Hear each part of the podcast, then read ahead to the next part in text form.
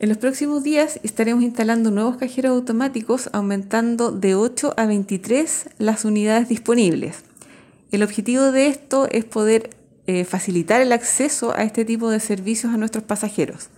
Se contempla, por ejemplo, incorporar nuevos cajeros en estaciones donde no existían, como Sargento Aldea y Las Américas, y también aumentar en aquellas estaciones que existe un alto flujo de pasajeros, de modo de evitar también así las filas que se generan eh, por ello.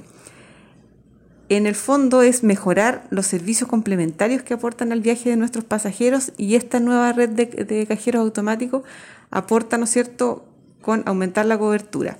Por otro lado, también se suman nuevas tiendas, kioscos u otros proyectos que también eh, promueven la intermodalidad o iniciativas como por ejemplo los estacionamientos o zonas de servicios para la comunidad.